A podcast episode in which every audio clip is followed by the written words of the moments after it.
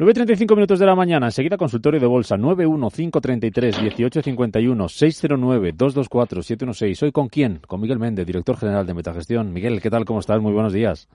Buenos días, Rubén. ¿Cómo estamos? ¿Qué tal? muy bien. ¿Cómo lo estás viendo? ¿Cómo va tu cómo va tu ánimo? ¿Cómo estás viendo los mercados?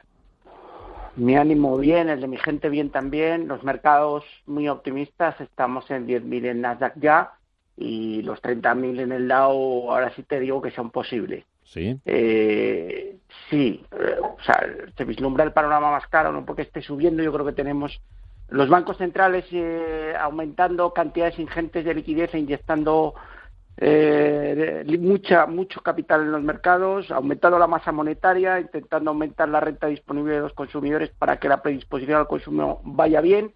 Tenemos hoy a la FED, en líneas generales, buen ánimo, buen tono. Hay que estar con precaución y ser precavidos. Eh, se produce el fenómeno, Rubén, de que están entrando bancos centrales, inversores institucionales y también minoristas y manos débiles que se habían quedado fuera de la subida y eso produce este efecto explosivo de las bolsas que bueno que están viviendo un momento dulce y con la misma virulencia que bajamos estamos recuperando. Por lo tanto aprovechar tampoco es el momento de cortar la subida es un defecto que, que a veces yo creo que hemos cometido todos que es eh, el tener miedo a ganar, el tener miedo a subir. No, vamos a dejar correr las ganancias hasta donde lleguen y cuando creamos que ha llegado el punto de disminuir los pesos o aumentar la liquidez, pues eh, tomar cartas en el asunto y proceder de, esta forma. Nosotros cuando Pero en líneas generales el ánimo bueno. Digo que nosotros en nuestra época de instituto teníamos una broma con un profesor de, física que decíamos los límites no tienen límite.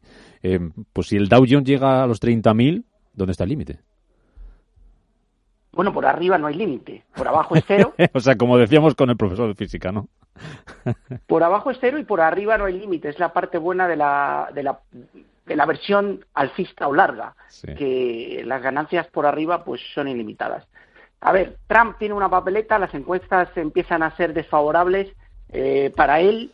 Eh, Biden se acerca peligrosamente, sobre todo después de los últimos acontecimientos que hemos vivido. Yo creo que está viendo que se le complica la situación y su base es Wall Street. Y yo creo que la está jugando, la va a intentar jugar y, creo que va a haber una mini burbuja que ya estamos viviendo. Es verdad que el dinero va y viene, está bastante complicado porque es rotación de activos eh, que yo, de, entre comillas, llamo basura, eh, igual value, eh, que estaban en, tendencia muy bajista, que están recuperando de forma muy agresiva. Hay que estar, hay que estar.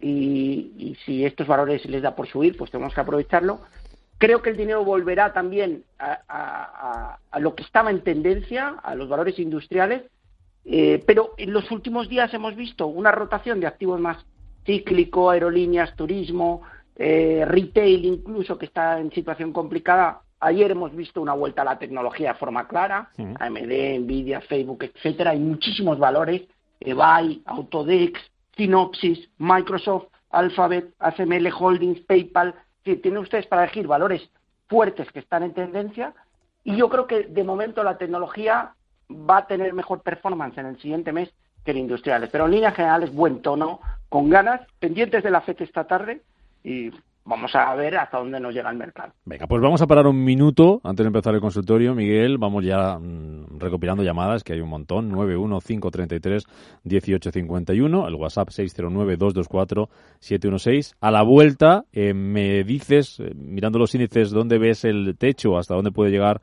esta subida en el medio corto plazo. Te pregunto por Inditex, protagonista hoy del día, y vamos con las consultas de los oyentes.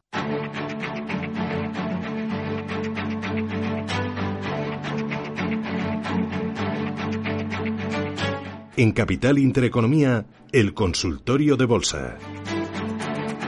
Con Miguel Méndez, director general de Metagestión. Vamos enseguida con los oyentes. Antes, Miguel, lo que avanzábamos.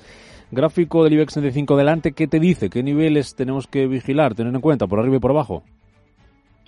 Bueno, la verdad es que yo creo que vamos a ir a buscar niveles de 8.000 en el corto plazo, es más que probable. Hay un gap, Rubén, a cubrir entre 8.025 y 8.300 muy importante en vela diaria, lo pueden ver. Hemos realizado una consolidación de tres días. Sería muy importante no perder la zona 7.690, que es el mínimo de la vela de ayer. Eh, yo me pondría ese nivel como importante en el cortísimo plazo, sobre todo para aquellos que especulen en, en CFDs o en futuros por arriba. Resistencia llegamos a tocar eh, los 7.991, tiene que romper 8.000 y yo creo que podemos ir a buscar 8.200, 8.250. La banca funcionando, los valores directores del IBEX lo están haciendo bien y, yo creo que vamos a ir a buscar ese nivel. Desde luego, 7.690 eh, en el corto, la zona de, de los 7.600 si se perdiese, yo creo que habría un primer aviso de corrección hasta zonas de 7.250. Pero creo que lo más probable es una consolidación para seguir subiendo y superar ampliamente los 8.000 apoyado en, la evolución del mercado americano y también del, resto de bolsas europeas. Mm. Valor protagonista hoy en la bolsa española, Inditex, ¿qué aspecto tiene, Miguel? Bueno, pues la verdad es que los resultados se esperaban malos, eh, han sido un poquito peor de lo esperado, pero vamos, tampoco es, significativo el, eh, los números que hemos conocido, que ya les esperábamos. Eh, que iban a rondar las cifras que se han publicado. Yo creo que tenemos un deber ético y patriótico con Amancio Ortega y sobre todo después del COVID. Por lo tanto, nosotros desde Metagestión apostamos por Inditex, creemos que es bueno para nuestros partícipes. Eh, hemos realizado algunas operaciones estos días eh, pensando en los resultados y seguimos pensando que va a romper niveles de 27 euros por título es donde se encuentra la zona de resistencia principal. Objetivos en torno de 28, 80, 29. Por la parte de abajo, sería muy importante que no perdiéramos los 24, 30. Ese es lo que me dice el gráfico. Eh, de momento está dentro, la serie está inmersa dentro de un canal alcista. Nos hemos apoyado hoy con el mínimo en la parte baja del canal, pero rápidamente ha entrado dinero.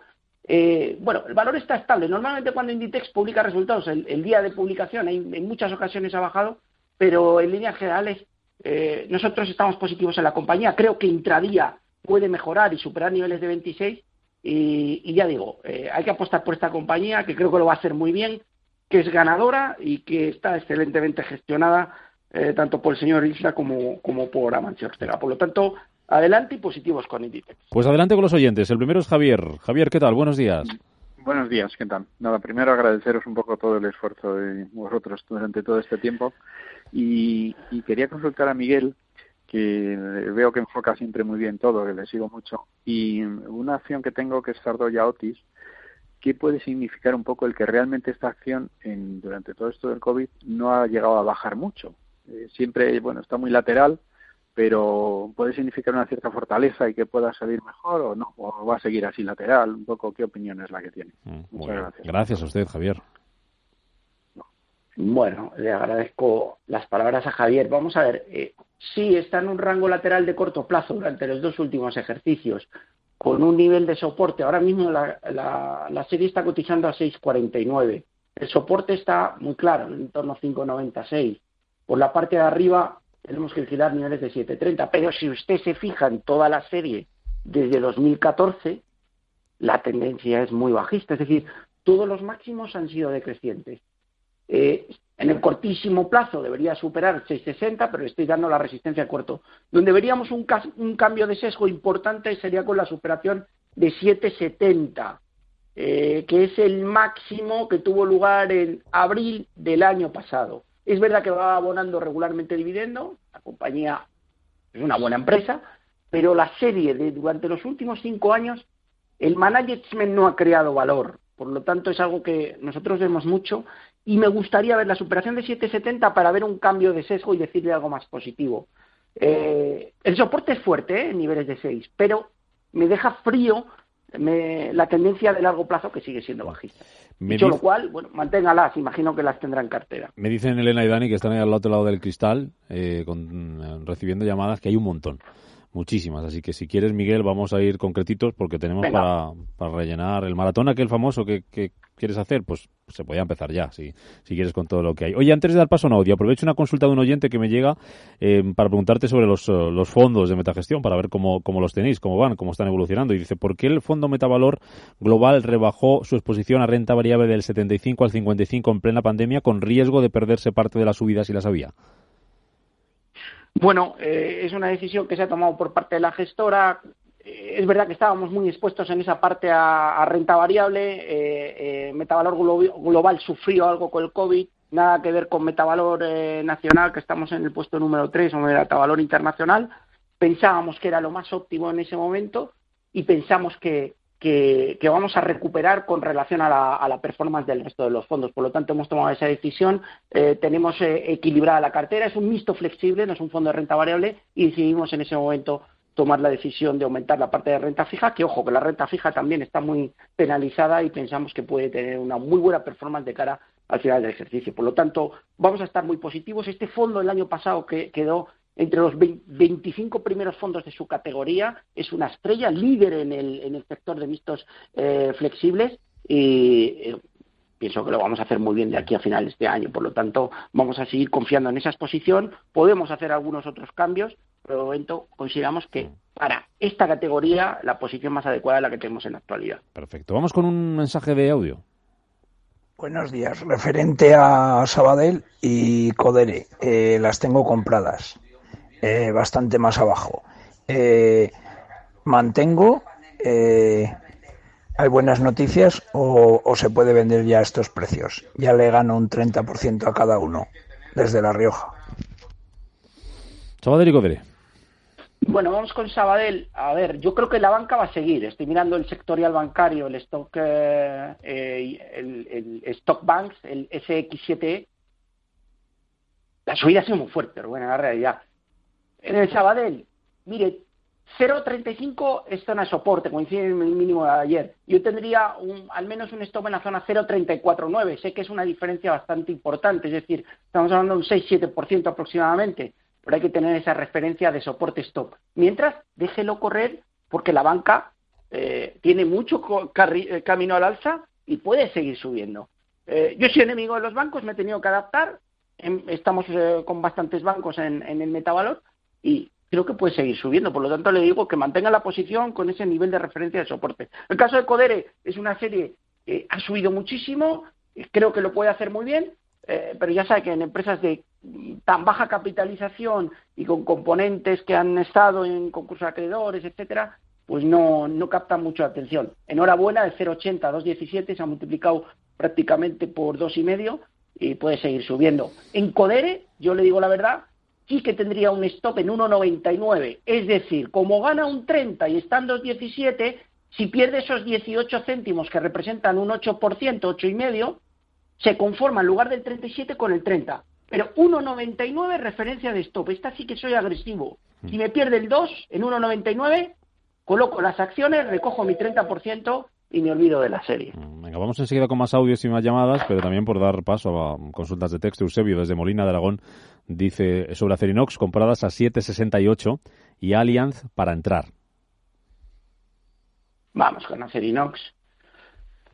A 7,68 y Allianz para entrar. Vamos a ver, a mí entre Arcelor y Acerinox la apuesta es clara, eh, viendo las performances. Arcelor. Eh, pero sí que es verdad que en los últimos días yo me he estado fijando mucho y, el equipo también en todo lo cíclico. Metavalor Nacional, eh, con Ignacio Saliva y Lirola y Julián Lirola, hemos entrado en ArcelorMittal, es decir, hemos tomado una posición relevante porque nos parece que va a volver el tema eh, va a volver o va a volver a haber captación de patrimonio por parte del sector cíclico y en el metavalor internacional con, con Alfonso Batalla pues hemos optado por tomar una posición en United States Steel. Es que estoy viendo que el acero y el hierro, a pesar de las malísimas noticias que hay en cuanto a demanda, está empezando a captar la atención de los inversores y está empezando a mejorar. Está muy devaluado y si entramos en un momento de recuperación económica, el mercado va a descontar que este eh, sector lo puede hacer muy bien. Por lo tanto, sí a este sector, pero entre Arcelor y Acerinox me quedaría con Acerinox. Soporte, niveles de aproximadamente 7,15, estamos cotizando a 7,64, resistencia a 8,20. Creo que va a seguir subiendo. Mm. Eh, mensaje de audio. Hola, buenos días, enhorabuena por el programa. Eh, me gustaría saber cuál es la opinión de Miguel Méndez sobre ENCE y AMD. Las tengo compradas con ligeras pérdidas. Eh, gracias y enhorabuena. Vamos a ver, AMD, como un tiro, se va a 60. Eh, ayer estaba leyendo un informe, está bueno, adquiriendo una cuota de mercado tanto en el tema de CPUs eh, como procesadores. Ahora se rumorea que puede haber una colaboración con Apple para unos nuevos chips, eh, aumentando su cuota de mercado en líneas generales de forma importantísima. Ayer había un sector que había pasado del 2019 del 8%, una de las áreas de su negocio al 15%. Ayer la vela y envolvente alcista que nos deja es absolutamente espectacular de 53 a 57. No tengan ninguna duda, va a romper los 58, que es su máximo y escape al alza. Por lo tanto, súper positivo en AMD, mantenga alza. Y la otra era ENCE.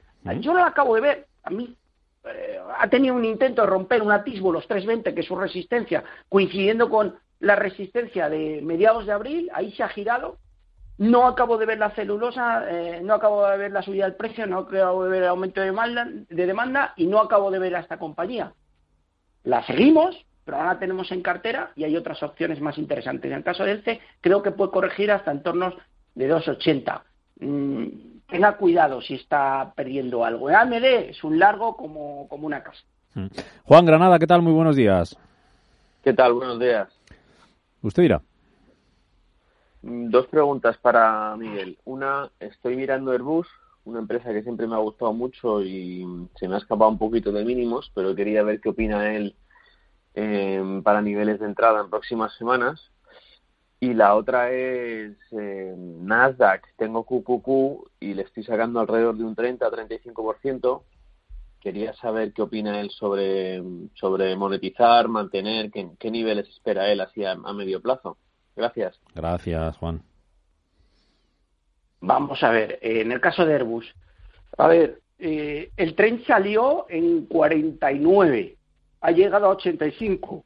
Ayer tuvimos una bajada por, hasta 75 y hoy estamos volviendo a recuperar. Os he oído esta mañana, según venía en el coche, que hay un acuerdo con el gobierno francés para apoyarles eh, económicamente desde el punto de vista financiero, etcétera. 77-82. Aquí tenemos un management espectacular que nos ha demostrado que sabe crear valor. Eh, y aquí me repito también a Julián Irola, que lo hablamos mucho con él, desde los últimos 10 años. Por lo tanto, un equipo directivo al que no se le han olvidado hacer las cosas bien y crear valor para el accionista. ¿Es posible que veamos una empresa de 140 a 50 que vuelva a niveles de 120, 130? Totalmente. Si vemos una recuperación del sector. Eso sí, tiene que manejar el timing y el momentum de entrada. Es que viene subiendo de 50 y estamos cerca de los 80. Si hubiera una corrección del mercado, evidentemente Airbus eh, es sensible y, tiene correcciones fuertes. Pero mi perspectiva de medio plazo es que la vamos a ver en 100 y que va a subir, va a seguir subiendo desde estos niveles. Por lo tanto, le diría que entre con una parte de lo que tenga pensado para Airbus y si cae, compre la otra parte si cae a, por debajo de 70, pues vuelve a recomprar. Pero es ganadora sin lugar a dudas. Y la otra, no sé cuál era, Rubén, era Airbus. ¿QQQ ha dicho? ¿Puede ser? QQQ, sí, sí, es un ETF relacionado con, con Estados Unidos, con el mercado americano. Vamos a ver, yo tengo aquí el Invesco QQQ Trust, Está en 243, bueno, la evolución del mercado americano es que si he dicho que creo que el Dow puede buscar niveles pre-COVID en 29.000, pues hay que estar largo. El Nasdaq ha superado 10.000, ¿podría consolidar algo por debajo? Sí, pero creo que va a 10.150, 10.200. Por lo tanto, a mantener QQQ, tenga ya referencias a un 2-3% del precio actual y vaya, vaya progresivamente subiendo el stock, pero hay que mantener la serie en largo. Yo creo que va a seguir subiendo. Mm, venga, última llamada antes del boletín. Jesús, ¿qué tal? Muy buenos días. Hola, buenos días. Eh, mi pregunta es, o sea, tenía Santander compradas a 5.10 y Telefónica 8.50, pero como venían mucho tiempo diciendo que bancos no y Telefónica tampoco, al final ya a primeros de mayo el Santander lo vendía a 2 y Telefónica a 4.15. Eh, he perdido muchísimo. Entonces, ahora sería momento de volverlas a recomprar o si me aconseja alguna otra para poder ir recuperando algo. O si estas dos podían recuperarse y volverlas a comprar si es el momento ahora. Vale, muchas gracias. Venga, a ver si en 30 o 40 segundos le podemos decir algo, Miguel, que nos vamos a las noticias. A ver, bueno, vamos a ver. Sobre todo más, a mí Telefónica me sigue sin gustar a pesar de, la subida, pero bueno, eh, la, recuperación eh, está ahí, está en marcha y hay que reconocerla. El caso de Santander, ¿pueden seguir subiendo los bancos? Sí. ¿Habría que estar subido al carro? Sí. ¿Se ha salido en el mínimo? Lo acepto y yo lo veo hasta lógico, porque también tenía miedo en esos niveles. Subirse ahora, mire, prefiero, acabamos de hablar de una serie como Airbus, que me encanta, o Amadeus, a la que le veo tanto upside como a los bancos. No apueste por un solo valor. Es decir, sí compraría a lo mejor un Santander, compraría Airbus y compraría Amadeus, pero no estaría en Telefónica. O sea, cambiaría un poco la estrategia. A la vuelta de las noticias, más consultas. Consultorio de Bolsa, Miguel Méndez, Metagestión. No te vayas, que vamos a escuchar lo, lo último, lo que ha pasado esta mañana. Repasamos toda la actualidad y volvemos a partir de las 15.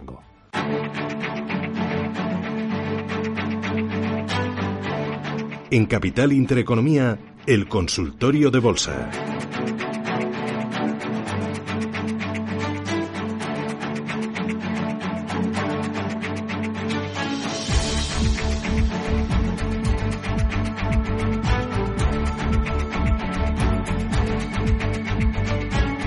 Antes les cuento las previsiones que acaba de publicar la OCDE, que en el caso de España hablan de que la economía española se puede llegar a contraer este año un 14,4% si hay un rebrote en otoño. Seríamos el peor país, con las peores cifras de toda la, todos los países miembros de la OCDE.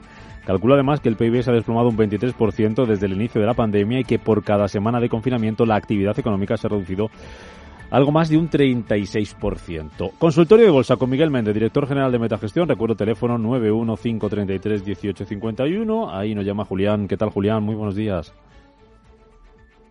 Hola, buenos días. Díganos.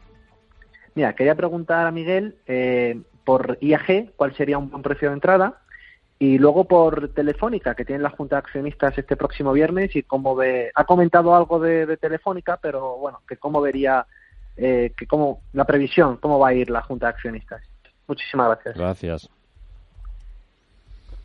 Miguel. Bueno, vamos a ver. Iberia, a mí me da la sensación que está consolidando y que, que va a subir algo más. Es decir, ya la subida es muy fuerte, de 2 ha tocado 4, se ha doblado, están 3,47. Creo que van a consolidar el conjunto de aerolíneas, no solamente Iberia, también Lufthansa, o estamos viendo consolidación en American Airlines en Estados Unidos o, United Continental, va a haber unos días de consolidación y luego creo que van a retomar la senda alcista, no de forma tan agresiva como, como hemos visto en estas últimas dos semanas, pero creo que continuarán con su ascenso. Eh, que Iberia todavía tiene upside, viene cayendo desde 8, está en 3.47, a medida que se retome la normalidad, eh, pues creo que, que, volverá la, eh, el despliegue de un nuevo tramo alcista. Tiene un gap a cubrir en niveles, una más, más que un gap, es una ventana o patada alcista a niveles de entre 3.33 y 3.25. Creo que podría consolidar esos niveles y luego intentar dibujar un segundo módulo que podría llevarle a cubrir otro gap que se extiende desde niveles de 4.30 hasta niveles de 4.55. Por lo tanto, son probables esos niveles. No entraría ya, me esperaría un poco la consolidación y en el momento que viera superar la zona de nuevo de 358 eh, entraría porque creo que va que va a seguir subiendo. Mm. Y el otro valor era Iberia y Telefónica. Eso es. A ver, independientemente que a mí en general la serie no me ha gustado y bueno, pues eh, creo que va a seguir subiendo. Es decir, la estructura técnica de corto plazo con todos los mínimos ascendentes de las últimas 10-15 sesiones sin haber perdido ni un solo mínimo, invita a pensar el optimismo. Lo que comenten en la Junta, bueno, me reservo un poco las opiniones y un poco las cosas que se les dice a los accionistas en, en las juntas, pero bueno, la, la estructura es buena y si creo que el IBEX va a subir como creo, no sería eh, extraño ver a Telefónica en 5.20, 5.40. Pero bueno, hay otros valores que a mí me gustan más, personalmente, dentro del selectivo. Desde Bilbao, Luis, buenos días. Hola, buenos días. A ver, mira, dos valores para Miguel. Eh, Indra y Siemens. A ver qué me dice si ve a Siemens por encima del 6, si Indra cree que va a remontar porque la están ahí frenando mucho en la zona de los 8. Eh, nada más. Muy bien. Gracias. gracias, oigo por la radio. Respecto a Siemens, no sé si se refiere a Siemens Gamesa o a Siemens alemana. Mm, eh, pero bueno, vamos con Indra primero. Creo que será Siemens Gamesa. Vamos a ver, está en rango lateral. A mí es que esta serie, no, Rubén, no me acaba de terminar de gustar. Eh, por más que me comentan cosas y demás, no la veo. Veo que está en un rango lateral, en un rango lateral muy marcado entre niveles de 680 niveles de 860, es amplio. Hemos testeado dos veces la resistencia en 860, pero un síntoma de debilidad. En el último tramo o impulso alcista no hemos llegado hasta la resistencia de 860 y nos hemos girado en 835. Eso en los libros manuales de análisis técnico indica que el valor tiene cierta debilidad y falta de fuerza. Lo más probable es que vaya a la zona media dentro del rango, que son niveles de 7,60 aproximadamente eh, 7,65. No la acabo de ver, no me gusta y hasta que no rompa niveles de 8,60, que vea un cambio de sesgo, no entraría en la serie. Eh, y el otro era, estábamos hablando de Gamesa, creo que se refiere a Siemens Gamesa, eh, si es Siemens pues que nos llame. Aquí la estructura me gusta mucho más. Y aquí sí que creo que hemos testeado durante seis ocasiones niveles de 16, volvemos a testear 16, cuando se llama muchas veces a la puerta, yo lo llamo análisis técnico, se acaba abriendo la puerta de forma definitiva y creo que va a acabar rompiendo el 16 y escapándose al alza probablemente hasta la siguiente resistencia que son 17. Camino al alza para Gamesa, que además ha firmado un acuerdo muy bueno, una colaboración, un acuerdo de suministro de turbinas, creo que con Iberdrola, de un tamaño importante. Eh, y bueno, me gusta la serie. Mm. yo sí que estaría en posición larga. Vamos con un mensaje de audio. Hola, buenos días. Quisiera preguntar a Miguel Méndez por dos valores. Eh, estoy comprado eh, tanto en AENA como en IAG. Eh, vengo perdiendo bastante y me gustaría saber si esto es una corrección para tirar para adelante o realmente se van a volver para abajo. agradecer la ayuda que nos prestáis, ¿vale? Javier de Madrid. Un saludo. Buen día. Bueno, pues IAG ya lo comentábamos, AENA, si te parece. Sí, vamos a ver, él se refiere a si la situación del mercado se va a volver a girar. A, ver, yo los mínimos los veo muy lejos, salvo que hubiera rebrotes o cosas complicadas, no lo veo. Creo que el momentum es bueno, la entrada de capital ha sido buena, tenemos los bancos centrales detrás, si todo va normal, mm, parece lógico, aunque aquí en Bolsa la lógica no existe ni da buen resultado muchas veces, parece lógico pensar que es probable que las subidas se extiendan. Eh, ha dibujado dos, dos, módulos. El primer módulo que va de 88 a niveles de, de 128, esos son 40 euros por título, y el segundo que va de 103 a 140, es decir, son dos módulos simétricos. Ahora mismo está en plena corrección. ¿Va a haber un tercer módulo? Podría, la estructura es buena, pero a mí normalmente no me gusta apostar por el segundo, por el tercer módulo alcista. Sí por el segundo, pero no por el tercero. Por lo tanto, yo sinceramente le diría que colocara bueno, si va, si lo tienen pérdidas, cambia la situación porque supongo que él está comprado pre-COVID de niveles de 160 y en ese caso mantendría la serie. Pero no entraría si no tuviera posiciones ya en AENA. Elegiría otros valores.